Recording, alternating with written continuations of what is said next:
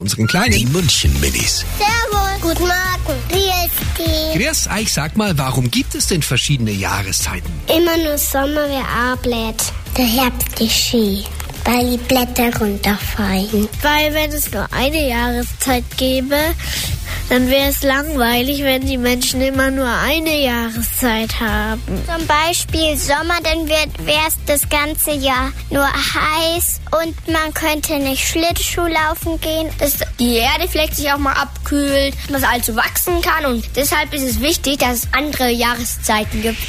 Die München Minis. Jeden Morgen beim Wetterhuber und der Morgencrew.